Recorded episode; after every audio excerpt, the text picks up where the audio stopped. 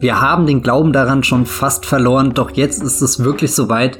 The New Mutants, der neueste und auch letzte Film aus dem ja, äh, X-Men-Universum von Fox, kommt in die Kinos. Eigentlich hätte er das schon vor zwei Jahren tun sollen. Im April 2018 war das erste Mal ein Kinostart für das Spin-off vorgesehen. Seitdem wurde er mehrmals verschoben, doch jetzt ist er da im Kino, nicht auf Disney Plus. Wir können ihn auf der großen Leinwand schauen und deswegen hat das der Wollmilchcast auch selbstverständlich gemacht.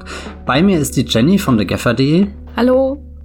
Und ich bin der Matthias von das Filmfilter. Wir werden sehr detailreich auf New Mutants eingehen, deswegen hier schon mal eine Spoilerwarnung. Wenn ihr den noch schauen wollt, dann äh, springt jetzt lieber schnell ab aus diesem Podcast. Und wenn ihr nicht schauen wollt und euch trotzdem informieren wollt, dann seid ihr natürlich herzlich eingeladen, dem Gespräch zu folgen. Darüber hinaus haben wir auch noch zwei andere Filme mitgebracht, die wir vorstellen wollen. Auf der einen Seite redet Jenny über Der Garten von Allah. Da setzt sie ihre Charles Boyer Retro weiter fort und ich rede über ein Thinking of Ending Things, dem neuen Film von Charlie Kaufman, der aktuell bei Netflix streamt. Viel Spaß beim Zuhören.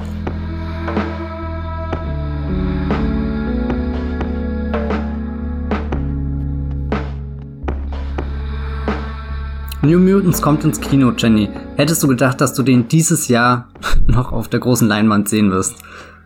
Also unter allen Jahren hätte ich es wahrscheinlich am wenigsten dieses Jahr erwartet, äh, wenn man bedenkt, wie viele Filme dieses Jahr aufgrund der Umstände ähm, verschoben wurden und dann kommt ausgerechnet New Mutants doch noch ins Kino. Ähm, das ist schon ein bisschen bizarr, weil der Film hat ja schon eine sehr ja, ähm, komplizierte Hintergrundgeschichte. Wie sieht's bei dir aus? Hast du dich denn dann noch aktiv auf diesen Film freuen können, nachdem er immer und immer und immer wieder schon äh, verschoben wurde und fast schon zu so einem Running Gag wurde in den letzten Jahren?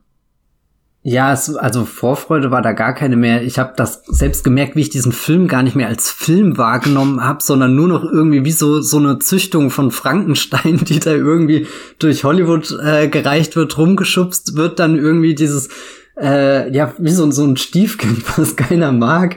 Und eigentlich sitzt du jeden Morgen nur da, gehst dein Feed durch und, und hoffst, dass nicht noch eine Startterminverschiebung drin ist. Und dann passiert Corona und du denkst dir, das hat doch dieser Film langsam nicht mehr verdient. Insofern bin ich schon fast begeistert, dass ich jetzt einfach im Kino war und dort einen, einen Film wirklich gesehen habe und, und nicht einfach nur irgendwie so ein, so ein seltsames, ja, Geschöpf. Ja, die Planung für New Mutants, falls ihr, äh, liebe äh, Menschen da draußen, es nicht mitbekommen habt, äh, gehen weit zurück. Äh, der Film wurde schon vor über zwei Jahren eigentlich fertig gedreht. Äh, Regie äh, Josh Boone. Vielleicht lässt sich das so ein bisschen zeitlich einordnen, wenn man sich vorstellt, 2014 kam äh, Josh Boones Durchbruch The Fault in Our Stars, das Schicksal ist ein mieser Verräter in die Kinos. Und soweit ich das sehen kann, hat er seitdem nicht mehr Regie geführt, weil er tief eingebunden war in New Mutants, den er gepitcht hatte, damals noch äh, 20th Century Fox, ähm, da eine junge Mutantengeschichte aus dem X-Men-Universum zu erzählen. Er wollte so eine Art ähm, Superhelden Young Adult Mix machen und das, das äh, sein Hintergrund erklärt das ja auch, wenn er vorher ähm, das Schicksal als ein mieser Verräter gemacht hat. Da schien er ja schon durchaus dafür prädestiniert zu sein, hat dann zusammengearbeitet mit Simon Kinberg, dem ähm, Produzentenkopf der X-Men-Reihe. Und ähm, ja, dann haben sie den Film nach langen Planungen gedreht. 2017 wurde er, glaube ich, fertig gedreht, die erste äh, Fassung. Und äh, dann war im selben Jahr It, äh, S, äh, sehr erfolgreich im Kino, äh, war ein riesen Blockbuster, dieser Horrorfilm nach Stephen King. Und als Folge dessen wurde dann der Trailerfilm New Mutants etwas gruseliger geschnitten, also die gruseligeren Momente wurden nochmal sehr betont. Der Trailer kam sehr gut an und dann entschied man sich bei Fox, ja, warum machen wir nicht den ganzen Film gruseliger? Und dann äh, wurden dann äh, Nachdrehs äh, eingeplant. Die, der Film sollte verändert werden. Und hinzu kam dann der wartende Kauf äh, von Fox durch Disney. Das hat dann nochmal alle Pläne zerschossen. Ähm, während Fox ja eigentlich gut aufgestellt war in Sachen Superhelden mit äh, Filmen wie Deadpool 1 und 2 und Logan wurde die X-Men-Reihe ja irgendwie auch ähm, verjüngert und New Mutants sollte der nächste Eintrag in dieser Reihe sein, war auf einmal die ganze Zukunft dieses Universums in Frage gestellt, äh, mit dem Kauf durch Disney, äh, weil die natürlich auch einen ganz anderen Ansatz, ihr eigenes Marvel Cinematic Universe und so weiter haben, hin und her ging es also, ähm, die Termine für New Mutants wurden immer und immer wieder verschoben. Als dann Disney noch mehr Einfluss auf die Umsetzung hatte, ähm, wo, näherte sich der Film dann wieder mehr der originalen Vision von Josh Boone an. Das hat er auch selber so gesagt. Also wieder ein bisschen weiter weg vom Horrorfilm ähm, hin zum Young Adult Film. Und jetzt ist der Film, nachdem viele spekuliert hatten, oder aber nicht vielleicht sogar bei Hulu landet, Jetzt ist er also doch ins Kino gekommen, der New Mutants. Matthias, kannst du vielleicht unseren Hörern, die, und ich glaube, das ist ein großer Anteil, diesen Film noch nicht im Kino gesehen haben, kurz skizzieren, worum es im New Mutants geht und ähm, ob es irgendeine Anbindung zu, zu dem X-Men-Universum, das wir kennen, also von X-Men 1 bis 3 über ähm, First Class, äh, Days of Future Past, Apocalypse und dann natürlich der letzte X-Men-Film Dark Phoenix, wer erinnert sich nicht gern an den, ähm, ob es da irgendeine Anbindung gibt oder sowas in der Art. Mhm. Also erstmal im Mittelpunkt von New Mutants steht schon so ein komplett neues Ensemble. Also wir kennen da keine der Figuren. Den Mittelpunkt bildet da Daniel Moonster, Dani dann im Film genannt. Und wir tauchen ein mit ihr in die Geschichte. Naja, so ein schönes Eintauchen ist das nicht. Ihre Heimat wird gleich in den ersten Minuten zerstört. Das ist alles äh, drastisch, beginnt mit einer Flucht äh, durch den Wald und, und schon bald muss sie dann auch äh, mitkriegen, wie, wie ihr eigener Vater stirbt, ist dann auf sich allein gestellt, äh, hat so eine Art Blackout und wacht in einer Einrichtung ähm, auf, die alles andere als freundlich aussieht. Also so, du, du lässt einfach einfach äh, äh, den Blick im, im Raum kreisen und du merkst schon, okay, hier geht irgendwas nicht mit richtigen Dingen vor und trotzdem bekommt sie dann erstmal ähm, von einer Dr. Reyes erzählt, dass das hier so ein, so ein Auffang, äh, äh, dass das hier ein Auffangbecken für junge Mutanten ist, die sich noch nicht ganz im Klaren sind, was das jetzt bedeutet mit, mit ihren Kräften, die sie da haben, wie können sie die kontrollieren? Und es wird dann auch gesagt, ihr seid jetzt gar nicht hier, weil ihr eine Gefahr für andere seid, sondern vor allem, weil ihr eine Gefahr für euch selber seid. Und da lernt sie dann eben verschiedene andere junge Mutanten kennen, die alle so im Teenageralter ungefähr sind und ja, danach wird das eigentlich eine, eine recht ähm, konventionelle Coming-of-Age-Geschichte, kann man fast sagen, mit all diesen Stationen von, von Außenseitern, die man irgendwie ähm, hat, wie lernen die sich untereinander kennen, was haben die vielleicht gegeneinander für äh, Vorteile, die sie ja überwinden müssen und dann erst so in der zweiten Hälfte des Films kommen immer mehr ähm, X-Men-Verbindungen wieder in die Geschichte. Da gibt's dann zum Beispiel eine Firma, die im Hintergrund die äh, Fäden zieht und die wurde auch schon genamedroppt in anderen ähm, X-Men-Projekten, die es in der Vergangenheit im Kino zu sehen gab. Und ich glaube, die, die offensichtlichste Verbindung zu den X-Men-Filmen ist dann der Bezug zu Logan. Das ist der letzte äh, Wolverine-Film mit Hugh Jackman in der Hauptrolle gewesen. Der kam, glaube ich, auch 2017, oder? In die Kinos? Ich bin mir gerade gar nicht sicher, Jenny. Äh, red mal weiter. ja, 2017 okay. März. Das war ein guter Kinostart direkt nach der Berlinale, wo der Film seine Premiere gefeiert hat. Das weiß ich noch, da kann ich mich dran erinnern. Das weiß ich auch genau. noch. Der Freitag, wo der kam und dann gleich danach den Text zu schreiben. Ach, gute alte ah. Zeit. Filmfestival, wisst ihr, wisst ihr, was das ist? oh, sag's nicht so laut. ja, auf alle Fälle, das, das ist, glaube ich, so der, der Film, wo, wo New Mutants am ehesten seine, seine Verbindungen hin hat. hat. Es gibt da so zwei, drei kleine äh, Momente, die darauf anspielen, sogar direkt mit äh, Videomaterial sich überschneiden.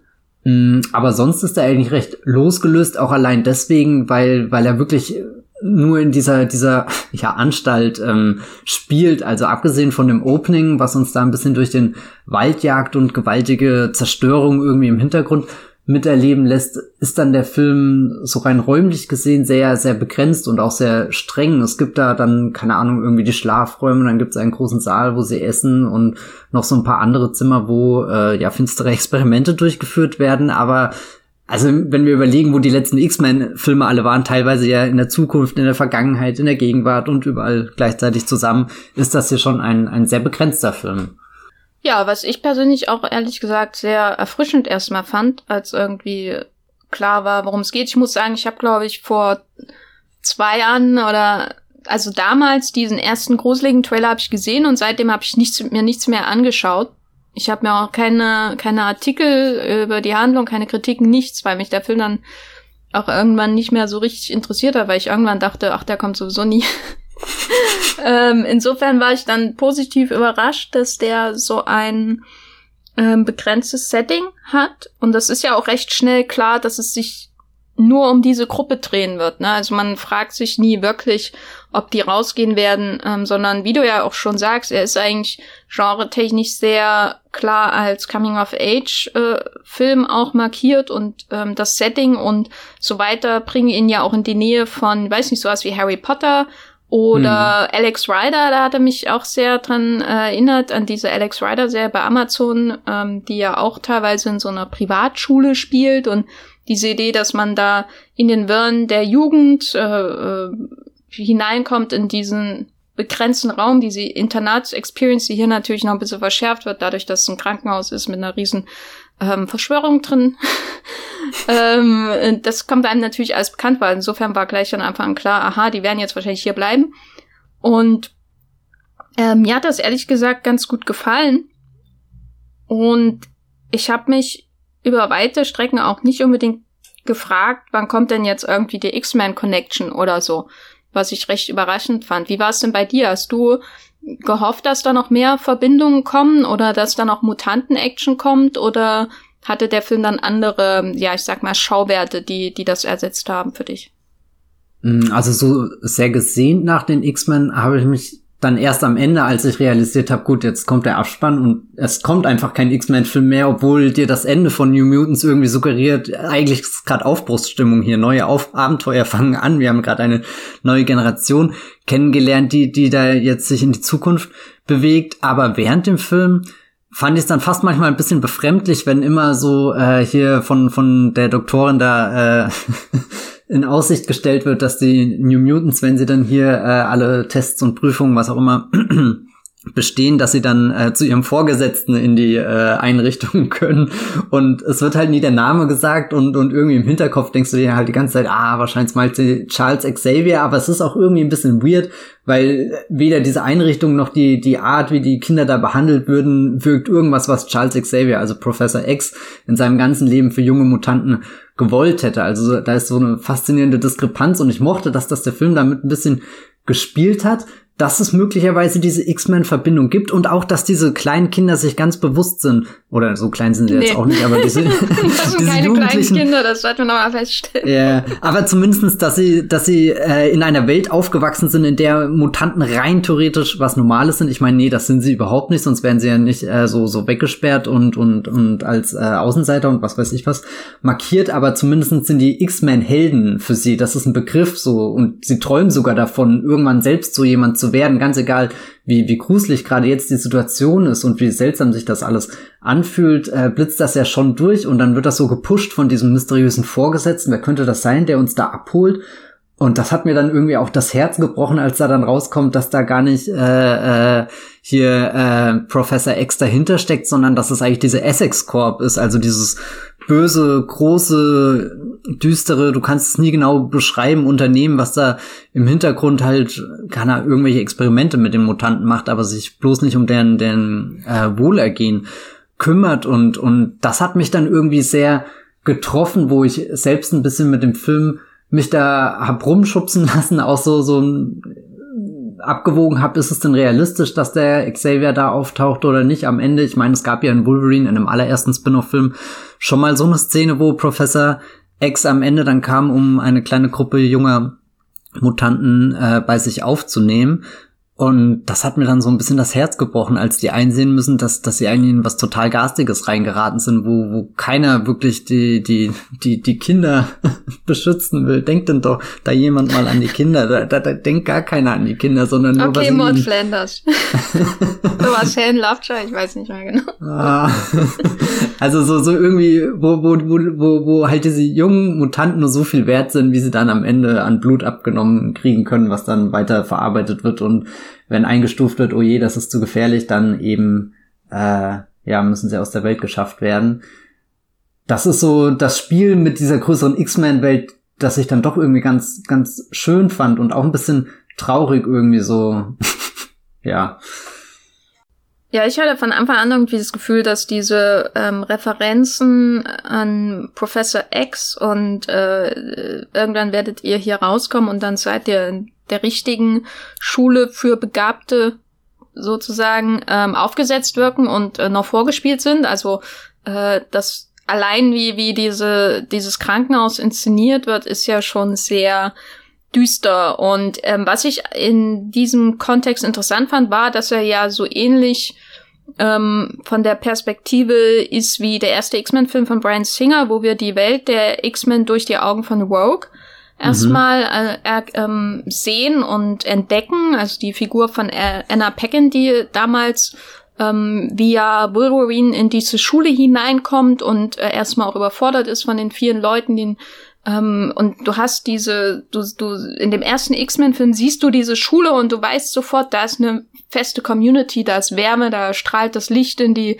Klassenräume und die Lehrer sind cool und haben Laseraugen und was sonst noch so die, die Schule für Begabte von äh, Charles Xavier auszeichnet. So, und hier kommst du hinein und das ist einfach nur leer und düster. Es gibt nur eine einzige Mitarbeiterin in dem Krankenhaus. Es gibt äh, eine rassistische äh, blonde Co-Patientin äh, äh, und irgendwie äh, den Rando aus äh, Stranger Things und der sowieso nicht, äh, äh, also der so aussieht wie ein bisschen runtergekommen und insgesamt einfach alles sehr desolat und isolierend und das erste, was man ja von ihr sieht, ist überhaupt, wie sie da gefesselt aufwacht, ne? Mhm. Ähm, und dann hast du diese allseitige Kontrolle durch die Videokameras und dann auch immer die Perspektive, wie sie, wie ihr, ihre biometrischen Daten durch diese Kameras ausgelesen und interpretiert werden. Also das war alles so offensichtlich irgendwie, dass da ähm, was nicht stimmt, ne? Ähm, dass da äh, irgendwie was dahinter steckt, ähm, dass ich ähm, deswegen immer diese Hoffnung, irgendwann kommen wir zu Professor X, halt, ähm, ja, das war halt ähm, Schwachsinn von vornherein, so in der Art, weißt du, deswegen fand ich diese, ich verstehe natürlich, warum ihnen das vorgespielt wird, dass sie diese, äh, dass sie irgendwann dahin kommen, weil nur so äh, werden sie ja in der, der Reihe gehalten und unter Kontrolle gehalten.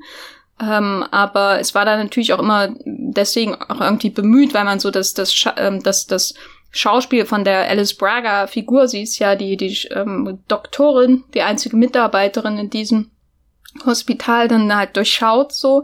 Aber es macht halt auch wieder interessant, ne, weil du, du hast diese Coming-of-Age-Geschichten in den ersten X-Men-Filmen. Das ist der erste durch die Augen von Rogue und der zweite hat ja dann wirklich auch so Coming-out-Momente mit Jugendlichen, ähm, wo dann die Sexualität durch die äh, Mutantenkräfte ersetzt wird gegenüber den Eltern, diese großartigen äh, Momente da im zweiten X-Men-Film mit den Eltern, das was so richtig wehtut auch, die das nicht akzeptieren, ähm, die Kräfte und damit ihr ihr eigenes Kind. Und ähm, hier hast du quasi die Alternative, ne? Wie was passiert, wenn diese Kräfte, äh, diese begabten jungen Menschen in die falschen Hände geraten und ähm, manipuliert werden oder zu zu zu ähm, Versuchskaninchen werden und so weiter und so fort. Und das gibt es schon einen interessanten Ansatz für den Film jetzt, wenn man schaut, wir haben 20 Jahre Franchise-Geschichte. Natürlich ist der Film nicht 20 Jahre später entstanden, sondern 17 Jahre später oder so. Äh, aber das ist auf jeden Fall, macht ihn irgendwie, gibt ihm irgendwie so eine Existenzberechtigung, ne? dass man so eine Verschiebung der ähm, Perspektive auf eigentlich eine ähnliche Geschichte hat wie die von Rogue damals. Ich finde, da passt er dann, also so, als man, wenn, wenn man das erste Mal hört, gut, ein Horrorfilm im X-Men-Universum, das hört sich dann eher wie so, so ein Stunt an. Okay, wir, wir zwängen das ganze X-Men-Ding jetzt in ein Genre rein und dadurch kriegt es vielleicht einen neuen Spin.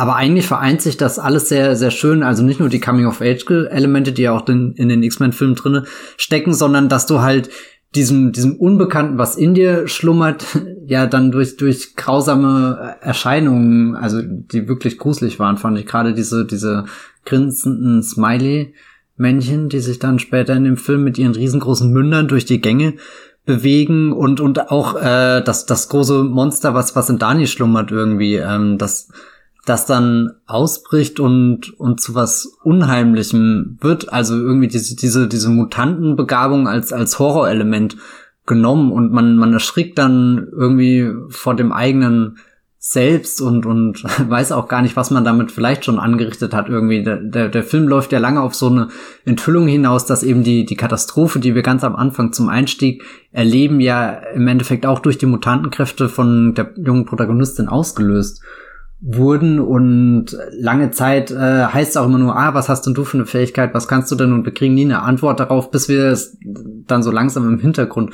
mitkriegen und das fand ich irgendwie auch eine ganz interessante Bewegung, das zu verfolgen, wie, wie dann die äh, jungen Mutanten das erleben, realisieren und, und dann auch aus eigenem Antrieb lernen, damit umzugehen und eben nicht durch irgendwelche creepy Ärzte, die um, an ihnen herumdoktern. Hm. Ja, es hatte schon einen Vorteil, dass sie auch irgendwie allein gelassen werden ist. Die Alice Braga-Figur total überfordert ist mit ihrem Job. Ja, kann auch sehr leicht ausgenockt werden. ja, das war irgendwie, ja. naja. Äh, vielleicht können wir dann später nochmal über das Finale reden, weil da wirkt, das wirkt ja dann schon wie so ein 180-Grad-Wendung, äh, was die Bedrohung in diesem Haus angeht. ähm, aber bleiben wir nochmal bei den jungen Herrschaften, die hier ja als potenzielle neue X-Men-Anwärter im Grunde eingeführt werden, also auch im Kontext des ganzen Franchise. Wenn wir uns vorstellen, dass Fox weiter existieren würde, oder zumindest dieses X-Men-Universum weiter existieren würde, weil das ist ja der Plan gewesen, weil der Film ja äh, ähm, grünes Licht erhalten hat, als der ähm, Kauf durch Disney ähm, noch nicht feststand und Fox damals in einer guten Situation war. Was, was hältst du denn von ähm, diesem Cast und den Kräften und hattest du Gefühl, dass du ein gutes Verständnis von ihren Kräften bekommst, wenn der Film schon so konzentriert ist, im Gegensatz zum Beispiel zu anderen Superhelden-Blockbustern, er dreht sich ja wirklich um die Erkundung ihrer Kräfte. Mm, also am Anfang dachte ich, oh je, das wird sehr hart, die, mit, mit dem Cast jetzt die 90 Minuten durchzuleben, weil ich so gar nicht warm geworden bin, eben weil so krasse Stereotypen am Anfang waren und, und der Akzent bei nicht nur bei den, den, dem russischen Anteil, sondern auch bei dem sehr, sehr, sehr amerikanischen Anteil oder so irgendwie auf, auf 100 gedreht war und keine Ahnung, da, da kam es mir einfach nur befremdlich vor und, und ich habe am ehesten fast Faszination daran gefunden, einfach diese Schauspieler, die mittlerweile alle deutlich älter sind, nochmal in so, so jungen Rollen irgendwie zu sehen. Aber dann habe ich irgendwie gemerkt, dass der Film selbst ein aufrechtes Interesse daran hat, die ein bisschen zu erforschen. Das geht dann zwar nie so tief, dass ich wirklich total eintauchen kann, mich in, in deren Gedankenwelt einfinden kann, aber schon so weit, dass ich irgendwann sogar mitgefühlt hat, dass mich dieser Film berührt hat und da bin ich dann doch irgendwie offen, dass das nächste Abenteuer der dieser äh, nachwachsenden Generation irgendwie ja schon zu verfolgen. Auch ja, keine Ahnung, es sind, es sind nicht alles die die Megafiguren, also keine Ahnung von von First Class oder so, was was du da im Ensemble an tollen Charakteren hast. Das war ja damals der der erste äh, kleine Neustart oder größere Neustart, den die Reihe gewagt hat, nachdem äh, die, die, die Ur-X-Men-Generation hier, Patrick Stewart und Ian McKellen und Hugh Jackman eigentlich nach der ursprünglichen Trilogie abgedankt haben, kam ja dann Michael Fassbender, Michael Fassbender sage ich, Michael Fassbender und äh, James McAvoy als Magneto und Professor X irgendwie so auf den Plan. Da, da, das war schon so ein anderes Level von Charisma. Das kann jetzt dieser New Mutants irgendwie nicht äh, wiederholen, dieses, dieses kleine Kunststück, dass du sagst, gut, wir nehmen super beliebte Figuren, aber schaffen es irgendwie, die mit einem Film neu zu erfinden, da, da frischen Wind reinzubringen. Ähm, andererseits, ja, keine Ahnung, würde schon gern mehr sehen, gerade von der Superkraft von der Anya Taylor-Joy-Figur, die ja irgendwie so, so ganz, ja, ich, ich kann dir gar nicht genau sagen, was sie macht. sie kann sich irgendwie so einen Rüstungsarm wachsen lassen mit einem coolen Schwert und jumpt dann durch irgendwelche anderen Dimensionen.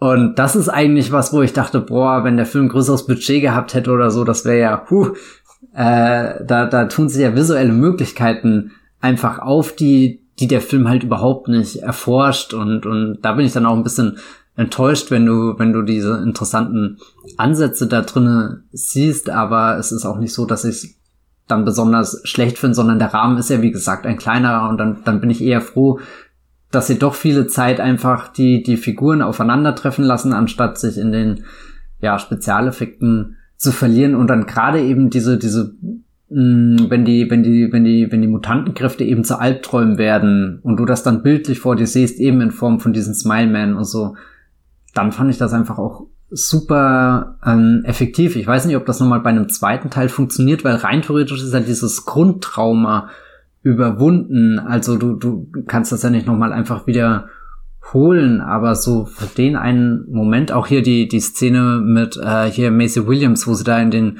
Duschräumen sind und dann kommt da diese, äh, keine Ahnung, Priester Monster Kreatur. Ja, nee, das, das war einfach, da bin ich im Sitz äh, sehr zusammengesunken irgendwie und, und, und fand's auch wirklich gruselig. ich hatte irgendwie das Gefühl, dass sie, ähm, vielleicht hatte ich auch zu viel erwartet, äh, was den Grusel angeht, dass sie manchmal gruselige Bildideen haben. Zum Beispiel, also es ist ja wirklich schon extrem brutal, was da mit ihr in der Dusche passiert und dass sie da so ein Brandmal bekommt von einem Priester, der, wie gesagt, von einem der Serienkiller aus Mindhunter, ich glaube der zweiten Staffel, bin mir nicht sicher, ähm, gespielt wird. Und der ist super gruselig, äh, theoretisch. Also so, wenn du ihn einfach noch siehst, genau wie die Idee von den ähm, lächelnden Maskenmännern super gruselig ist und auch diese hm, diese Minensache, die erste ist relativ gruselig und überhaupt auch die Idee, dass der eine aus Brasilien da seine Freundin verbrannt hat und die dann mit im Pool ist und so. Äh, auch äh, theoretisch gruselig, aber trotzdem hat mir irgendwie so da dann schon die, die Inszenierung ein bisschen dahinter gefehlt. Mhm. Ne? Also ich meine, die Bildideen sind gruselig, aber ähm, bis zu dieser finalen ähm, Konfrontation, wo es dann diese ganzen vielen lächelnden Grinsekatzen, Menschen, Männer da gibt, die dann ihre Krallen irgendwie um die Schultern legen, das fand ich dann wirklich ähm, durchaus gruselig, aber bis dahin war es eher so, weiß nicht, das war schon eher so eine Buffy-Episode, aber eine von den mittelmäßigeren, weil es gab auch gruselige Buffy-Episoden, was die Kräfte angeht, oder die Figuren, muss ich sagen, dass mir die besser gefallen insgesamt als die neueste Generation von den X-Men. Also ich mag, ich mag zum Beispiel die ganze Geschichte, also die, die äh, ganze Geschichte um ähm, Maisie Williams Figur und Anya Taylor Joy und so weiter. Die, ich, ich würde lieber mehr Zeit mit denen verbringen als mit ähm, Sophie Turner, um jetzt mal die beiden Game of Thrones Stars gegeneinander auszuspielen äh, und ihre Dark Phoenix Version und so. Also ich hatte in diesem kurzen Film ein besseres Gefühl für die Menschen ähm, und die und ihre Kräfte, also jetzt ähm, bei New Mutants, als bei bei dieser neuen Generation mit äh, Taylor, nee, nicht Taylor, wie heißt der, Ty, Ty Sheridan, Sheridan und Sophie Turner in den X-Men-Filmen, wo ich immer das Gefühl hatte, dass sie sehr davon zehren, dass man ähm, diese Figuren durch die älteren Versionen schon gut kennt. Hm. Das ist so das Problem. Also Sophie Turner hat für mich jetzt nicht so wirklich ein Eigenleben ähm, als Jean Grey entwickelt. Ähm, dazu war sie für mich zu sehr einerseits durch Famke Janssen, andererseits durch Sophie Turner, die Tante aus Game of Thrones, na, Tante ist übertrieben, die Tochter aus Game of Thrones, ähm, geprägt. So, und dazwischen habe ich wenig von ihrer Jean Grey gesehen. Während ich hier so viel Zeit bekomme, mich da mit der äh, ähm, wieder einmal wölfischen Maisie Williams äh, äh, zu beschäftigen, die hier ähm, ihre Stark-Reputation mit ihrer Verwandlung in einen äh, Wolf natürlich äh, alle Ehre macht. Äh, hier meine Referenz an die Game of Thrones Community da draußen. und Anya Taylor Joy, obwohl ihr, äh, also obwohl mir ihre Wandlung vom Schulbully zur ähm, zum rassistischen Schulbully zur Heldin nicht äh, ganz ähm, einleuchtet, äh, finde ich auch äh, einfach, obwohl mir die Helden alle nichts sagen, weißt du, habe ich sofort ein Bild von diesen neuen Figuren. Zumindest bei einigen. Also die Charlie Heaton, das ist der aus Stranger Things Figur, der irgendwie ähm, ein bisschen rumschießen kann, sich selbst durch Minen und Krankenhäuser. Das hat mir nicht eingeleuchtet, was mit dem ist, außer dass ich bei ihm immer dran denken muss, dass er, ich glaube, nachdem die zweite Staffel von Stranger Things rauskam, am Flughafen mit Cooks äh, äh, äh, aufgegriffen wurde. Ja, das ist das Einzige, woran ich denke. Wenn ja, ich vielleicht war er da schon in Character für New Mutants Auf jeden so. Fall da mhm. durchgeschossen durch die Security, nehme ich mal an. Ähm, was hältst du denn von der theoretischen ähm, Hauptfigur, der ähm, Daniel Moonstar? Weil das ist ja wirklich, das ist ja wirklich was absolut Besonderes überhaupt, dass eine Native American Figur in, in einem amerikanischen Superheldenfilm äh, in einem, im Stud in einem Studiofilm, in einem großen Mainstream-Film, obwohl New Mutants natürlich ein bisschen kleiner ist im Vergleich zu anderen, äh, eine so große Rolle bekommt. Überhaupt, das, also wir haben ja vorhin gescherzt im Vorgespräch, Adam Beach, der ihren Vater spielt, ebenfalls äh, mit Native American Hintergrund, hat in Suicide Squad mitgespielt. Dann äh, haben sie vorher irgendwie groß, ah, hier ist ein äh, Superheld äh, mit ähm, indigem Hintergrund und dann hat er irgendwie zwei Sätze gesagt und war weg, wenn er überhaupt was gesagt mhm. hat. Und hier haben wir mit der ähm, Danielle ähm, Moonstar eine richtige Hauptfigur mit einem eigenen Arc, wo das auch thematisiert wird, also ihr Hintergrund. Wie, wie hast du das wahrgenommen? War das für dich eine Bereicherung? Haben sie da ihre, ähm, ihr Potenzial verspielt? Was, was war dein Eindruck?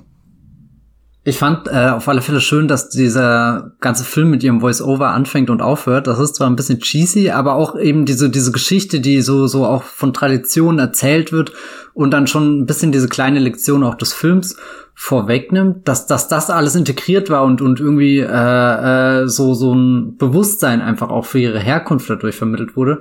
Das fand ich sehr schön und äh, am erstaunlichsten, oder vielleicht liegt das dann auch daran, dass äh, der Regisseur dann eben der, der äh, Schicksal ist ein mieser Verräter Regisseur ist, sind tatsächlich die Momente, wo sie sich mit äh, Maisie Williams Figur angefreundet hat, wo, wo ich einfach dachte, wow, die zwei haben einfach eine, eine sehr schöne Chemie miteinander. Das ist dann wirklich dieser, dieser Coming-of-Age-Film durch und durch gewesen, wo sie auf dem Boden liegen, da im Gras irgendwie auf den Himmel schauen, davor irgendwie durch diese Schächte gekrabbelt sind, dieses kleine Abenteuer erlebt haben, dann immer mehr zusammenwachsen, da sich dann auch ein bisschen verlieben, irgendwie den, den Himmel über sich anschauen, die, diese, diese wunderschöne Kuppel bewundern und eigentlich wissen, dass es ihr Gefängnis ist.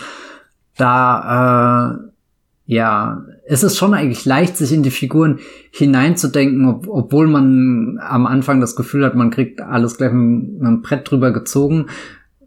Wel welche Szene für mich überhaupt nicht funktioniert hat, obwohl die eigentlich im Endeffekt der Auslöser für den Beginn der Freundschaft zwischen den beiden ist, ist der Moment, wo sie auf den äh, Turm von der Kirche klettert, um sich dann darunter zu stürzen oder so. Da war ich mir aber auch generell noch nicht sicher, was New Mutants für ein Film ist und, und und hatte das Gefühl, da, dass er sich hier gleich in den Themen verhebt, die er, die er, keine Ahnung, überhaupt nicht behandeln sollte, weil ihm dazu, ja, die, die Weitsicht fehlt, die emotionale Tiefe oder was auch immer. Da hat er mich erwähnt, ich ihm geschaut habe, der Film hat mich da eines Besseren belehrt, dass da schon noch mehr drinne steckt. Ich kann mir schon vorstellen, dass das äh, eine gute Hauptdarstellerin für, keine Ahnung, die so geplante New Mutants Trilogie geworden wäre. Hm, ja, diese Turmszene fand ich auch nicht überzeugend. Ähm, das funktioniert eigentlich erst, wenn du weißt, was ihr ähm, Dämonenbär mhm. aus ihren Albträumen wirklich angerichtet hat. Ich glaube, wenn man das wüsste, dann könnte man eher nachvollziehen, warum sie auf einmal in so ein tiefes ähm, seelisches Loch stürzt, dass sie so weit gehen würde, weißt du, dass sie ähm, da ankommt und dann auf den nächstbesten Turm steigt. Plus sie weiß ja zu dem Moment selbst noch gar nicht, dass, dass das ihr Dämonenbär ja, war. Genau. Sondern, ja, genau. Also dadurch fehlt einem irgendwie das Hintergrundwissen und äh, einfach dieses Survivor-Guild äh, wird nicht äh, eindrucksvoll oder tiefgreifend genug betrachtet, dass man das auf Basis dessen versteht, warum sie so einen harten ähm, Schritt oder den, den, den schlimmsten Schritt eigentlich ähm, gehen würde. Das habe ich auch nicht richtig nachvollziehen können. Andererseits bin ich froh, dass sie nicht äh, ta 14 Tapes aufgenommen haben, wo sie ihre Kunde ähm, festhält. Ähm, geht noch viel schlimmer in den aktuellen äh, Young Adult ähm, ähm, Franchises da draußen, würde ich mal sagen. Nee, ich, ich fand es einfach super erfrischend, ähm, dass es endlich nach 20 Jahren möglich ist, dass man ähm, so eine Geschichte hauptsächlich über vier weibliche Figuren erzählt, die eigentlich am ähm, interessantesten sind. Also wenn wir Alice Braga als Bösewichtin damit einschließen, einfach weil sie natürlich durch ihre Präsenz ähm, dominant ist und dass sie dann auch noch diesen Native American äh, Hintergrund eingebunden haben. Andererseits kommt es mir auch manchmal vor, so ein bisschen wie romantisierend mit diesen Mythen, ähm, die dahinter stecken. Das ist irgendwie auch manchmal ein bisschen weird. Aber naja. Was, was mir noch gefallen hat, ähm, bevor ich zu meiner langen Liste an Problemen mit diesem Film komme. Nein, äh, was mir gefallen hat, ist einerseits, das hast du ja auch schon erwähnt, ähm, diese Annäherung zwischen der Figur von Maisie Williams und von äh, Blue Hunt, ähm, dass da überhaupt so eine auch so eine äh, kleine Liebesgeschichte Platz hat, was ja in Superheldenfilmen aktuell nicht unbedingt der Fall ist. Ähm, schon gar nicht, wenn es so jüngere Figuren ist, dass man da auch mal Küsse sieht und so. Das ist irgendwie sehr ungewöhnlich heutzutage, wo, wo die halbe Weltbevölkerung in einem Superheldenfilm quasi weggeschnipst werden kann, aber so eine, eine Romantik und sowas, das haben wir ja seit äh, den Sam Raimi-Filmen im Grunde nicht mehr gesehen, den Spider-Man-Film so intensiv. Und demgegenüber auch, da hätte ich gern noch mehr gesehen, was irgendwie komisch klingt, aber ähm, dass da auch ein bisschen heißer im Pool zugeht zwischen Anya Taylor-Joy's Figur und der Figur von Henry Saga, den wir, glaube ich, bisher noch gar nicht erwähnt haben, aus Brasilien, der irgendwie, dessen Kraft ich überhaupt nicht verstanden habe, ähm, der manchmal Feuer fängt und manchmal nicht. Dass da irgendwie auch so, ne, die erflammende ähm, Sexualität von den Jugendlichen eine Rolle spielt und so. Und Sexualität in Superheldenfilmen ist ja eigentlich äh, bei amerikanischen Superheldenfilmen in den letzten Jahren nicht mehr existent. Ähm, und das fand ich irgendwie schön, ne, dass sie nicht nur sagen, die, die Mutantenkraft ähm, ist jetzt das der Ersatz für die pubertären Wirren, sondern dass da eben auch wirklich die pubertären Birnen dann noch äh, und die Selbstentdeckung und so dann auch tatsächlich stattfindet irgendwie, auch wenn es alles nur so ein bisschen oberflächlich angekratzt wird, glaube ich. Ich habe mich gefreut, dass der da irgendwie den halben Pool versenkt. So. Da war ich auch beeindruckt, dass dann das Wasser auch wirklich, der, der Wasserstand war tiefer später, nachdem er hier sein, sein Feuerball... Ja, ja, der, das äh, hat, die, der wurde ja, das ist meine Lieblingsszene im Film, er steht komplett in Flammen, kommt aus dem Pool und Alice Braga nimmt einen Besen, um ihn in den Pool zu schmeißen. Und er fällt in Flammen stehend rein und äh, dann lichtet sich der, der Dunst und der Pool ist so halb voll. Überhaupt, dass sie da immer so einen Besen dabei hat, um den brennenden Teenager in den Pool zu schmeißen. Ähm, top. Top Einsatz. Naja, da, da merkst du, ich meine, sie wirkt nicht immer wie die kompetenteste Wissenschaftlerin für nee. exakt diese Situation, aber wenn es dann um solche Sachen geht, da, da ist sie dann doch recht schnell zur, zur, zur Sache. Hm. Wie fandst du das denn, dass man lange Zeit keinen offensichtlichen Bösewicht hat und als der Bösewicht dann klar ist, äh, wie, wie fandst du ihn denn böse? Meinst du jetzt den Bär? Nee, der Bär ist für mich nicht der Bösewicht. Der Bösewicht ist Alice Braga und alles, was so, dahinter ja. steckt. Aber lange Zeit hat man ja keinen klassischen Superheldenplot im Sinne von, äh, man hat einen Hellen und einen, einen ähm, hm. um mit äh, Christopher Nolan zu sprechen, einen Protagonisten und einen Antagonisten. Ja, mir haben schon ein bisschen die Vorwärts- und Rückwärts-Antagonisten gefehlt in diesem Film. Nee, Quatsch. Dadurch, dass du ja das Coming-of-Age-Ding äh, im Mittelpunkt hast und, und auch fünf Figuren, die, die ja alle ein bisschen Konfliktpotenzial mitbringen, kann man sich da lange Zeit mit aufhalten, ohne, ohne wirklich die Sehnsucht nach so, so einer Figur zu haben und, und das alles Prager oder die Organisation im Hintergrund oder, keine Ahnung, die Einrichtung, in der sie sich befinden, dass das ja nicht ganz koscher ist, das haben wir ja schon gesagt, ist von, von Anfang an eigentlich recht, recht durchsichtig und, und dann, dann fasziniert's eher, wie, wie, wie der Film da auf diesem schmalen Gratwandel zwischen, naja, wann verstehen sie es denn endlich, in, in was für einer Umgebung sie sich da wirklich bewegen und und da brauchst du keinen keinen großen Bösewicht, der da seinen Masterplan einläutet, um die Spannung reinzudrücken, sondern das ist ja fast wie so eine so eine äh, äh, äh, Zeit Sanduhr oder so, der du beim beim beim beim Laufen zuschaust äh, und und irgendwann weißt du, wird den Punkt geben, wo wo sie merken, was eben wirklich passiert, die Verschwörung, die im Gange ist, das Schicksal, was sie alle am Ende bei dem Vorgesetzten erwartet. Ähm, also so, keine Ahnung, wenn, wenn dich, glaube ich, der, der Coming-of-Age-Plot nicht wirklich mitreißt, dann ist zumindest das außenrum irgendwie beim, beim, beim Film so eine, so eine Rückversicherung, dass du zumindest irgendwie bei der Stange bleibst, weil du wissen willst, wie wird's denn jetzt da aufgelöst im, im Kuckucksnest hier. Hm. Und ähm, wenn wir uns jetzt den Film als Ganzes betrachten, hättest du gern ein richtiges Abenteuer mit ihren Kräften, mit diesen Helden als zweiten Teil gesehen oder einen Anschluss an eine hypothetische Hauptreihe der X-Men. Ähm, stellen wir uns vor, sie würde noch existieren und der Disney-Kauf hätte nicht stattgefunden. Ich glaube, es wäre besser gewesen, wenn sie nicht direkt reingecrashed wären in die Hauptreihe, weil das ja auch dann die Hauptreihe schon wieder so, so crowded gemacht hätte. Die ist ja schon immer sehr, sehr reich mit Figuren gewesen, gerade nachdem dann irgendwie fast so drei Generationen gleichzeitig mal in einem Film zu sehen waren. Wobei, waren die jemals alle drei gleichzeitig? Nee, gell? Na, war Sophie waren, Turner nicht schon in Apocalypse dabei? Ja, ja, aber war da auch wieder Patrick Stewart dabei? Oh Gott, ich weiß Ach, keine Ahnung. Apocalypse kann ich mich nicht mehr dran erinnern. Den mochte ich eigentlich. Der hat am Anfang diese tolle äh, äh, Pyramidenszene. Mit Oscar Isaac. Kann ich mich auch nicht dran erinnern. Hört uns einen Podcast dazu, glaube ich, liebe Hörer. Dann erinnert ihr euch besser dran als ich. Nee, ich glaube, äh, die, diese Reihe wäre schon besser aufgehoben gewesen, wenn, wenn, wenn sie ihren eigenen Weg gegangen wäre. Und, und wir haben ja auch schon festgestellt, dass das eher in, in dem, der Logan-Timeline, was auch immer, stattfindet, die ja, der, der Logan-Film an sich wirkt ja auch sehr, sehr einsam, sehr isoliert, sehr apokalyptisch irgendwie durch das, was da außenrum passiert. Und, und dann hast du jetzt diesen, jetzt kommt eben nach der, der, wir sind alle gefangen in dieser Einrichtung, kommt jetzt der Stand by Me, das wäre jetzt der zweite ideale Teil, glaube ich, gewesen, den sie sich da äh, zum Vorbild hätten nehmen können, irgendwie ein bisschen Roadtrip, äh, keine Ahnung, wir, wir suchen irgendwas, wo wir hingehören, wir wissen es nicht so richtig und dann hüpfen wir alle durch diese Hölle von Anya Taylor-Joy und wieder zurück und boah, jawohl. Ja, mehr Anya Taylor-Joy, also ähm, sie versus Bär ähm, war für mich das einzige Highlight in diesem komplett unübersichtlichen, hässlichen Bärenkampf am Ende und ich, ich prinzipiell mag ich die Vorstellung von einem Dämonenbär, aber ähm, das sah ja furchtbar alles aus. Also was das angeht, wenn Fortsetzung, dann auf jeden Fall wieder irgendwie so begrenzt, ne? Irgendwie wieder kleines Budget.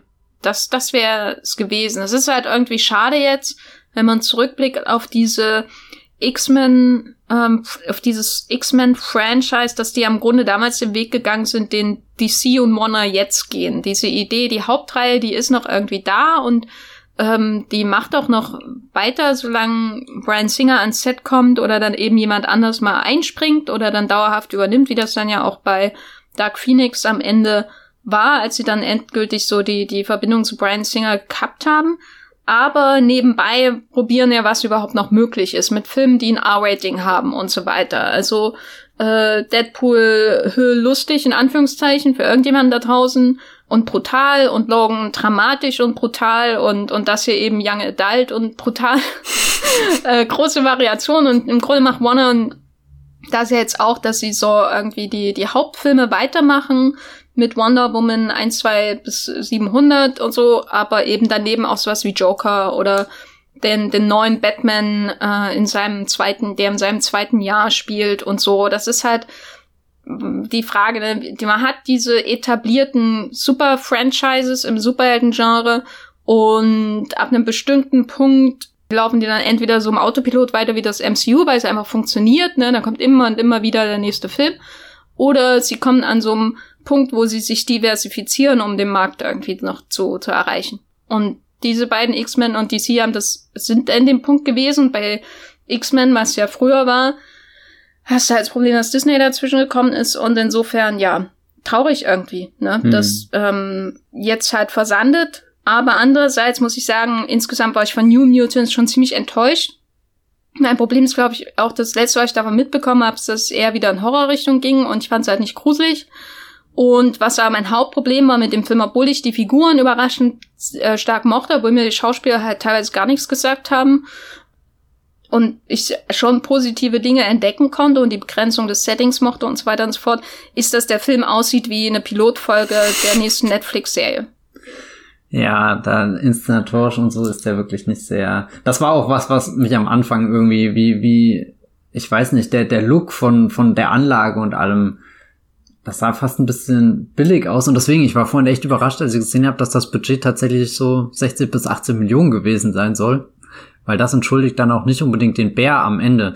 Da kann ich zwar persönlich drüber wegziehen, weil ich die Idee dahinter dann genial genug finde, ähm, als dass sie mich äh, im Film drinne hält, äh, als dass mich die die schlechten Effekte irgendwie rauskatapultieren oder so. Da da bin ich dann schon irgendwie sehr involviert in in ihren Kampf gegen sich selbst, gegen das Ungeheuer, gegen wie wie trete ich mir gegenüber, kann ich das beruhigen, geht das irgendwie und so ähm, ja ich weiß aber auch nicht mehr, wie der Schicksale sein Mieser verräte, ob der arg viel besser inszeniert war oder so. Da kann ich mich echt auch an so gut wie gar nichts mehr erinnern, außer Anne Frank. Hm. New Mutants Fußnote der Geschichte oder etwas, wonach wir uns äh, in zehn Jahren nach Avengers 7 sehen werden? Ja, ich glaube so ein Mittelding. Also ich habe ja vorhin gesagt, ich habe den Film in den letzten Wochen und Monaten kaum noch als Film wirklich wahrgenommen, sondern nur als dieses Ding, was da irgendwie vor sich hin scheitert, obwohl es noch gar nicht mal die Chance zum Scheitern hatte. als ich aus New Mutants rausgegangen bin, dachte ich mir irgendwie, das ist so, so ein kleiner, trauriger Schlusspunkt für dieses X-Men-Franchise, aber ich bin so froh, dass er existiert, weil, weil er ist wirklich da, er hat mich nochmal bewegt. Und, und das finde ich dann, da war ich einfach erstaunt und überrascht. Und für mich ist das schon, schon was, was definitiv äh, von dieser Reihe jetzt bleiben wird und auch nochmal irgendwie beweist, an was für einem interessanten Punkt die Reihe wieder angekommen war. Also wenn man überlegt, die ist ja eigentlich doppelt so alt wie das MCU und hat sich mehrmals neu erfunden, hat verschiedene Prozesse durchgemacht und natürlich auch ganz viele Niederlagen eingesteckt. Aber das macht es ja auch irgendwie reizvoll, da zuzuschauen, wie jemand hinfällt und wieder aufsteht, sich aufrappelt und, und was Neues ausprobiert und, und da ist New Mutants dann doch irgendwie für mich schon, schon eher die, die Essenz irgendwie gewesen, was, was dieses Franchise ausmachen kann. Auch so, so, also so einerseits eben aus dieser Franchise-Perspektive, aber auch inhaltlich eine schöne Ergänzung zu, zu den bekannten X-Men-Motiven und Themen. Natürlich wurde das Rad nicht neu erfunden, aber äh, für mich ist das definitiv mehr als eine Fußnote. Ich würde sagen, es ist eine Anmerkung in Klammern aber im Text immerhin. Ähm, das ist mehr wert als eine Fußnote. Ja, dann, dann, das liest ja auf jeden Fall mit, während bei einer Fußnote entscheiden musst. Aber man ja. muss auch bei Fußnoten differenzieren. Sind die Fußnoten in dem Buch auf derselben Seite oder im Anhang? Weil dann das ist, ganz die wichtig, ja. Motivation aber eine ganz andere, in den Anhang zu schauen. Ja, also was im Anhang geschrieben ist, meine Behauptung ist eh, alle Fußnoten im Anhang, da steht einfach gar nichts. ich würde auch sagen, der Film selbst ist irgendwie eine Enttäuschung. Aber ich kann mir vorstellen, dass ich persönlich dem noch in äh, ein paar Jahren nachtrauern werde, weil er eben mal wieder so ein seltener Versuch war, mit einem kleineren Budget eine Superheldengeschichte von einem großen Studio zu erzählen. Hm. Und wenn diese ganze Sache alles anders verlaufen wäre, hätte er vielleicht dahin, darin auch äh, Vorbildfunktion haben können, aber hat er halt nicht und ist halt jetzt sowieso unklar, was da überhaupt noch in dem X-Men-Universum passiert, wenn das Marvel ähm, Studios dann komplett übernimmt unter Disney und so weiter und ob dann jemals wieder der Punkt kommen wird, dass sie mit einem kleineren Budget sowas machen oder ob das dann auch aussieht am Ende wie Black Widow und alle fliegen, obwohl sie eigentlich gar nicht fliegen können. Hey, Black du hast Black Widow noch nicht gesehen. Das ist der große Kate Shortland Film, der dieses Jahr noch kommt. Ja, der Film. Scarlett Johansson, beste Hauptdarstellerin, Oscar 2021. Gut, das sage ich mal, ist das Fazit von Matthias zu New Mutants. hm.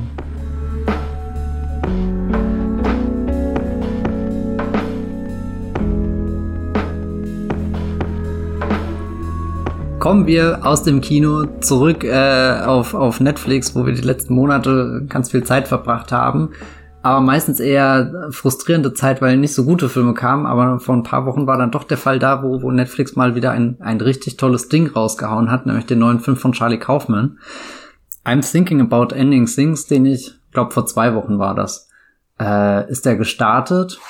Und äh, Charlie Kaufman hat ja davor schon, äh, oh Gott, wie spricht man den aus? Synec doch. New York. Er hat doch davor schon den anderen Film gemacht. Und Anomalisa, stimmt, genau, der war auch dabei und hat natürlich die Drehbücher geschrieben zu tollen Spike Jones-Filmen hier, äh, äh, äh, Being John Malkovich zum Beispiel und äh, Eternal Sunshine of the Spotless Mind und den Film, wo zweimal gleich Nicolas Cage zu sehen ist, Adaptation.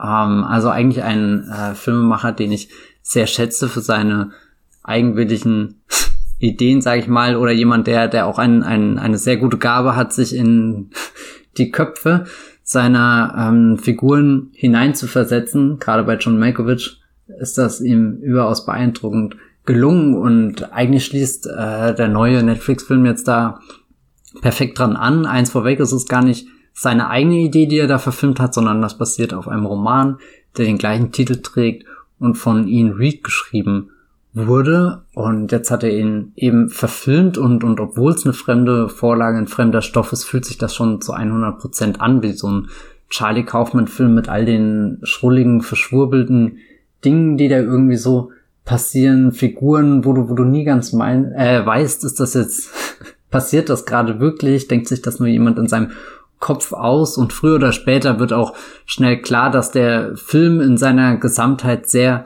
unzuverlässig ist. Die Prämisse sieht eigentlich wie folgt aus. Wir folgen einer jungen Frau, die zusammen mit ihrem Freund auf dem Weg ist, um dessen Eltern zu besuchen.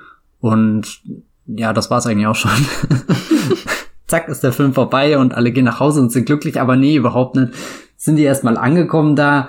Bei den Eltern merkst du schnell, dass es einfach nur seltsam und bizarr, was da passiert. David Thewlis und äh, Tony Collette spielen die Eltern, Jesse Plemons und Jesse Buckley, das junge Paar und du merkst schon bei der Hinfahrt, dass da irgendwas nicht ganz geklärt ist, aber irgendwie entgegen dieser, dieser Erwartung, du, du stößt jetzt hier, stolperst in ein Familiendrama hinein, wird das Ganze viel komplexer dadurch, dass die Namen der Figuren sich verändern, dass das Aussehen der Figuren sich verändert. Zum Beispiel David Zulis hat mal ein Pflaster irgendwie auf der linken Stirn, auf der rechten Stirn und, und keine Ahnung, man überlegt erst so, naja, ist das jetzt ein Anschlussfehler?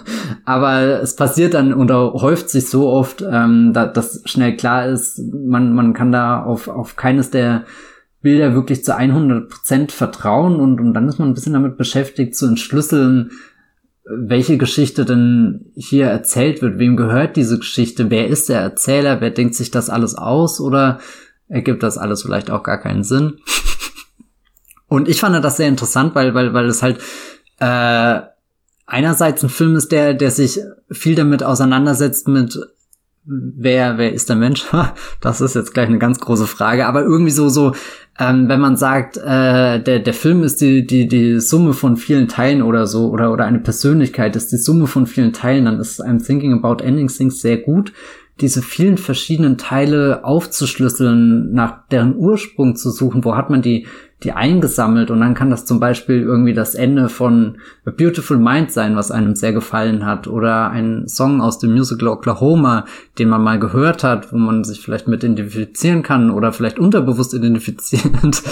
ähm, also so all die verschiedenen Dinge, auch sehr, sehr popkulturell geprägt, die man so aufsaugt, eine Filmkritik, die man mal gelesen hat oder ja irgendwas, was man als Kind erlebt hat und, und daraus fantasiert man sich dann gewissermaßen eine eigene Person zusammen. Und dann ist die Frage, ist diese Person echt oder eben nur so ein Fantasieprodukt und die Wahrheit ist vermutlich irgendwo dazwischen und genau auf diesem ähm, ja schmalen Grad balanciert dann der ganze Film und, und lässt auch einen bis zum Ende wirklich in der Ungewissheit, was, was da wirklich passiert, weil es zwischendrin immer Szenen gibt, wo man einen alten Hausmeister sieht, der gerade durch irgendeine Schuleinrichtung ähm, geht und es ist alles verlassen, es wirkt sehr kalt und er räumt da auf, putzt da, ähm, macht halt das, was er offenbar schon sein ganzes Leben lang macht und du weißt nie wirklich, wie, wie sind jetzt diese, diese kleinen Fetzen da verbunden mit der Hauptgeschichte, die wir sehen, mit diesem Elternbesuch, der, der immer bizarrer wird, der dann auch durch die Zeit springt. Irgendwie, wir, wir kriegen mit, wie die Eltern ganz jung sind, wie sie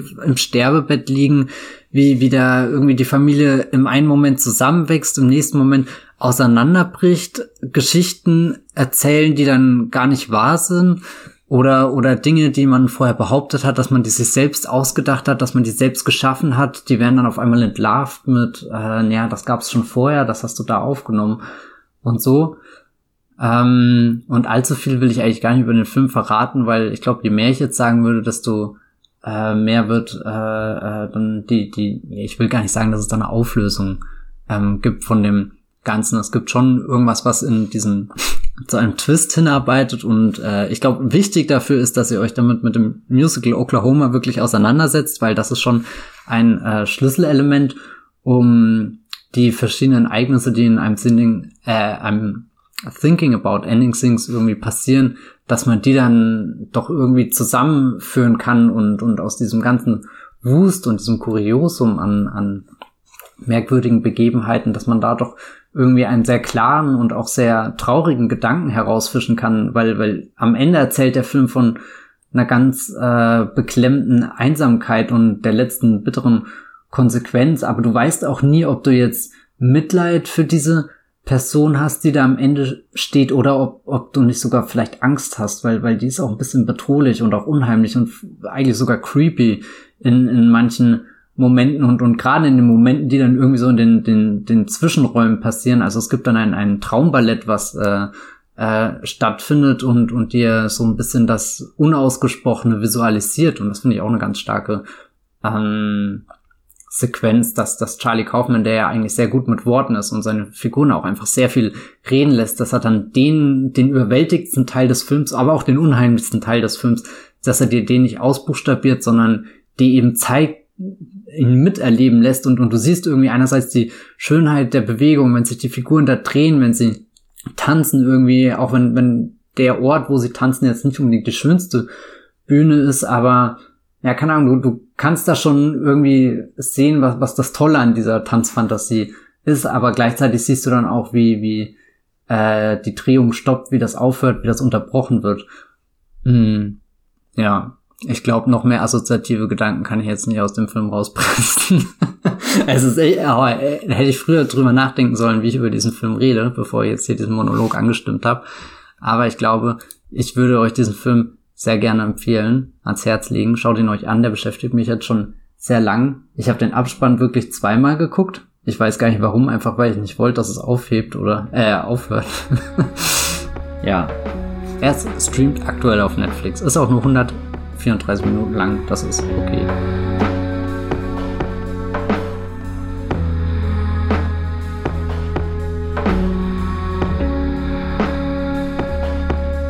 Ja, ich kann das toppen. Mein Film ist nur 79 Minuten lang. Fühlt sich aber an, als wäre 150 Minuten lang.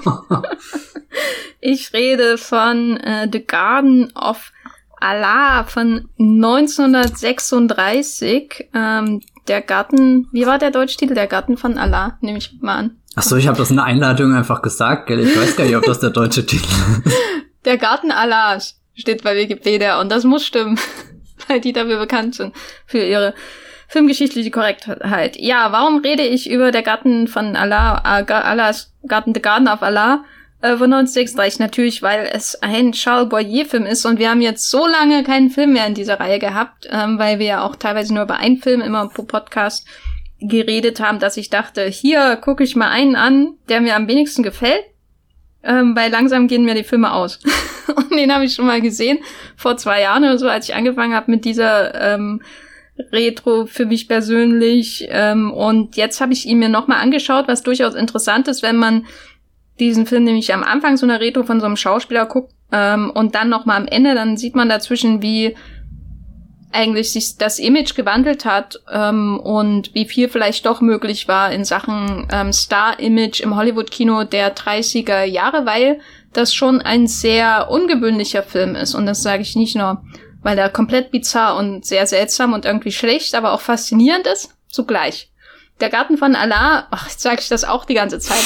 The Garden of Allah ist ein Film von David O. Selznick. Dadurch bin ich auch wieder drauf gekommen, ihn zu schauen, denn ich habe ja äh, mir gebraucht ein hervorragendes Buch gekauft, das heißt äh, Memo from David O. Selznick, das komplett besteht aus Memos, die dieser berühmte Hollywood-Produzent geschrieben hat an seine Kollaborateure, während er diese Filme gemacht hat. Und dann gibt's eben einen Abschnitt zu The Garden of Allah, den er ähm, 35, 36 und so ähm, gedreht hat. Da hat er sich schon selbstständig gemacht mit seiner eigenen Selznick International Pictures Firma und hat dann diverse Memos geschrieben am Anfang hier im Sinne von Liebe, äh, wer auch immer, sag mal der Marlene, die hat zuletzt noch Flops mit diesem komischen Sternwerk gedreht, ähm, die muss weniger Geld verlangen. Dann geht's über zu Lieber Bowley, so nennt er mal den Regisseur Richard, Richard Boleslawski äh, in den Memos hier, du musst jetzt mal hier einen auf Sternberg machen und mal ein ernstes Wörtchen mit deinen beiden Schauspielern ähm, sprechen, äh, deinen beiden Hauptdarstellern, Madeleine Dietrich und äh, Charles Boyer. Hier, die können sich nicht die ganze Zeit nur über das Drehbuch äh, beschweren am Set, ähm, sondern machen wir hier einen auf Sternberg und sei der Diktator. Ich glaube, das hat nicht so funktioniert. Bis hin zu, äh, liebe Marlene, äh, du legst viel zu viel Wert auf die Frisuren in deinem Film. Ähm, da sollten wir nicht so viel äh, Wert drauf legen. Keine Frau ist jemals äh, nachts äh, mit so einer perfekten äh, Frisur aufgewacht in einer Filmszene. So, das sind hervorragende Einblicke in die Art und Weise, wie damals kommuniziert wurde zwischen einem großen Produzenten, seinen Stars, ihren Vertretern und natürlich auch dem Regisseur. Und das war einer der Gründe, warum ich mir jetzt nochmal The Garden of Allah angeschaut habe. Wie gesagt, das Buch The äh, Memo from David O. Selznick, ähm, ein, ein Schatz an Anekdoten, kann ich nur sagen. Und ähm, das ist das eine Interessante zum Hintergrund. Das war ein Großprojekt von David O. Selznick. Falls euch der Name nichts sagt, ein anderer Titel Gun with the Wind äh, hat er später noch gemacht, unter anderem neben vielen anderen Klassikern. Und warum war das ein Großprojekt? Weil es ein Free-Strip Technicolor-Film war. Es war der dritte Spielfilm, der in diesem Farbfilmprozess gedreht wurde. Ähm, dementsprechend wurde natürlich auch darauf geachtet, ähm, dass alles unglaublich, unglaublich schön aussieht in dem Film. Und das tut es wirklich. Die Story ist dämlich, aber äh, weil sie äh, äh, äh, dreht sich, ein, ein, ein, ein schicksalhafter Moment ist, äh, dieser Story ist eine Likörflasche, die, die äh, dramatisch inszeniert wird und äh, wenn sich Filme nur um Liköre drehen, dann äh, ist es irgendwie, äh, da läuft irgendwas falsch. Aber warum Likör? Es geht um einen Mönch, der in Nordafrika in einem Kloster ist, mit Schweige, Schweigegelübde und allem drum und dran, der ist Boris Androwski, spielt von Charles Boyer, der ähm, entscheidet hier, ich will kein Mönch mehr sein, da draußen äh, ist vielleicht irgendwo eine Frau für mich. Äh, dieser Mönch hat aber ein äh, geheimes Rezept, das in dem Kloster immer wieder weitergegeben wird, äh, für ein äh, Likör, äh, an dessen äh, Zukunft das Kloster wirtschaftlich hängt, die Produktion dieses Likörs. Und er haut einfach ab, um Freiheit zu suchen aus diesem ähm, Gefängnis, deswegen wird der Likör später nochmal wichtig in der Story. Und dann trifft er zufällig äh, Marlene Dietrich äh, als mit dem Namen Domini en Enfielden, ähm, die ebenfalls da in äh, Nordafrika abhängt äh, und gerade ihren Vater äh, gepflegt hat, der verstorben ist und jetzt quasi auch irgendwie sich fragt, was mache ich denn mit meinem Leben? Gehe ich doch mal in die Wüste und finde mich selbst und so treffen die beiden in einem Zug aufeinander und es entspinnt sich so etwas wie eine Liebesgeschichte. Basil Rathbone schaut auch vorbei auf einem Kamel. Und das alles vor einer wunderschönen Kulisse. Es wurde da in Kalifornien und Arizona gedreht.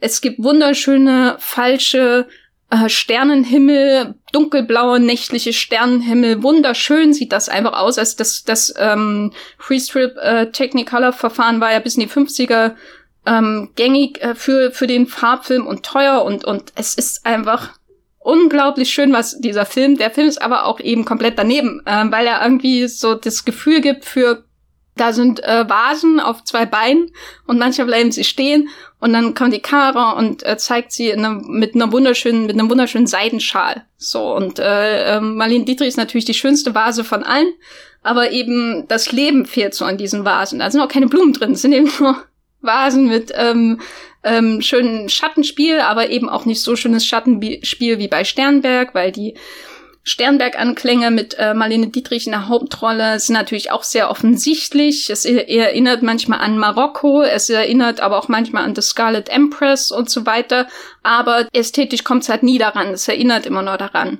Und die beiden Hauptdarsteller, die, die Liebesgeschichte zwischen ihren Figuren, die äh, ist auch total irgendwie eingefroren. Äh, die die Line Readings, das Schauspiel ist sehr bizarr inszeniert, ähm, nicht unbedingt äh, den Schauspielern entgegenkommen. Es wirkt alles sehr hölzern. Aber dann hat man wieder diese Szenen, wo sie einfach in diesem Technicolor dastehen vor der Landschaft und das sind halt einfach die wunderschönsten Vasen, die man so in Hollywood damals finden konnte, ne? die aussehen wie Menschen, zufällig. Und das ist schon ein ganz, ganz bizarres Erlebnis. Warum finde ich den Film trotzdem interessant?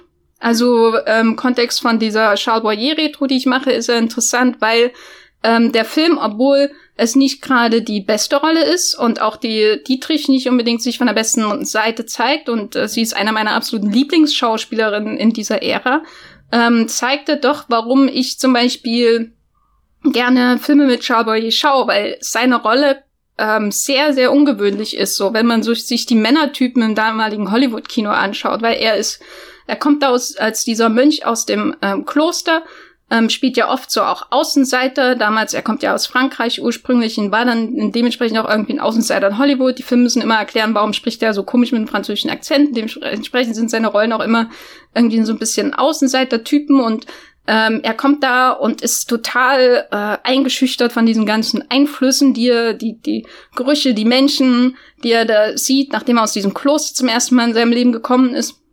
Und dann gibt's so eine Szene, wo er in so einem, ähm, ja, ich weiß gar nicht, wie man das nennt, ein, ein Club ist, äh, weiß nicht, spielt, glaube ich, um die Jahrhundertwende. Club ist sicher nicht der richtige Ausdruck. Und dann sieht man da eine Tänzerin, so Bauchtänzerin ähnlich, und äh, die sich an ihn ranmacht und äh, sich vor ihm regelt und er sitzt da wirklich äh, wie ein äh, eingeschüchterter kleiner Teenager und das ist so bizarr, dass er so einen eingeschüchterten, verletzlichen Typen da spielt. Und gleichzeitig ist es aber auch äh, sehr, sehr ungewöhnlich einfach für die Zeit, weil eigentlich ist er der Leading Man neben Dietrich und Dietrich walzt ja ihre Filmpartner regelrecht nieder durch, durch ihre reine Präsenz. Und das ist schon spannend. Das ist nicht, wie gesagt, nicht unbedingt die, ähm, nicht gerade seine beste Rolle und das, ähm, die Inszenierung macht auch die Performance irgendwie ein bisschen kaputt von ihm und von ihr auch.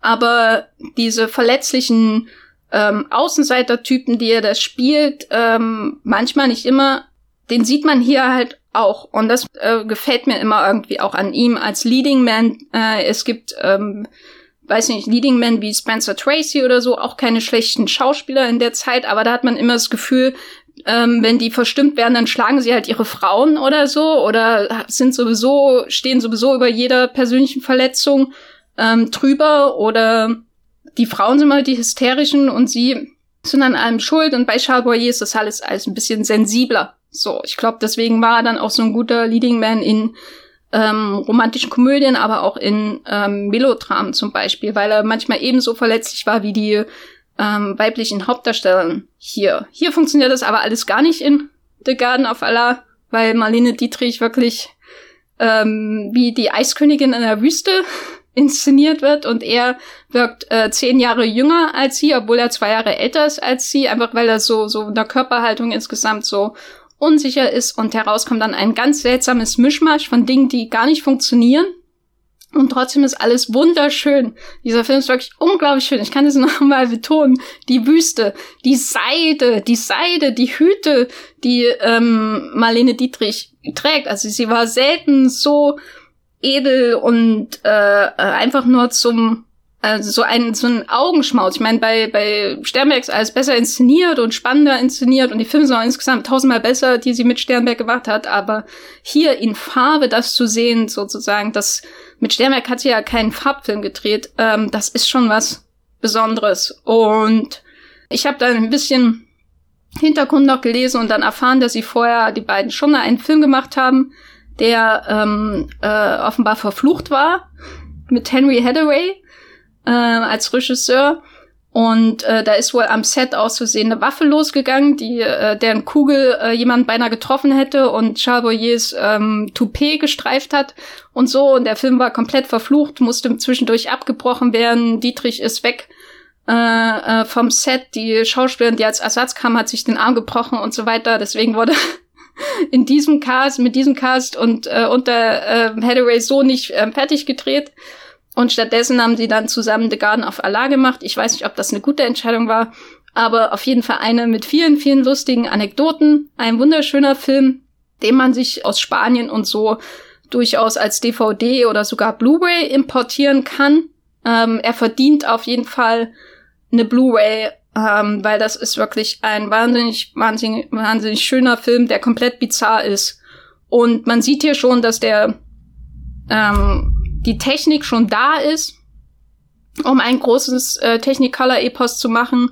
Der Kameramann hat später The Wizard of Oz gemacht, David O. Selznick hat später Vom Winde verweht gemacht und hier sind quasi schon die ersten Versuche mit dieser Technik so ein großes Epos zu machen, nur halt emotional und sonst wie passt halt alles überhaupt nicht zusammen.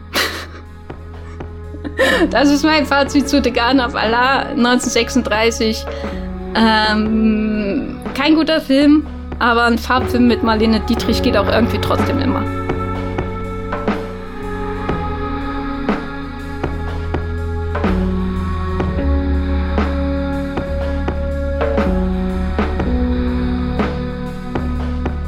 Wir doch in diesem Wollmilchcast endlich nach vielen Running äh, Gags und Jokes über die Jahre New Mutants besprochen, dass das noch geschehen ist, Matthias. Ich kann es kaum glauben.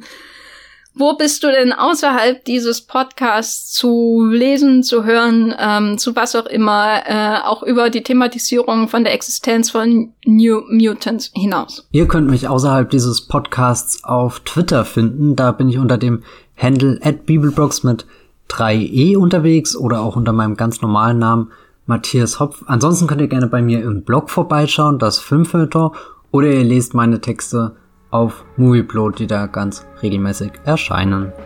Ich bin auch bei Twitter als Gafferlein zu finden. Bei Letterbox findet ihr mich als der Unterstrich äh, Gaffer und bei Moonpilot bin ich auch als ähm, Jenny Jacke oder The Gaffer zu finden. Wir danken euch recht herzlich, dass ihr hier zugehört habt, egal ob ihr New Mutants gesehen habt oder nicht. Ich hoffe, es hat euch Spaß gemacht. Ähm, wir wünschen euch natürlich eine schöne und gesunde Zeit und bis zum nächsten Mal. Tschüss. Ciao.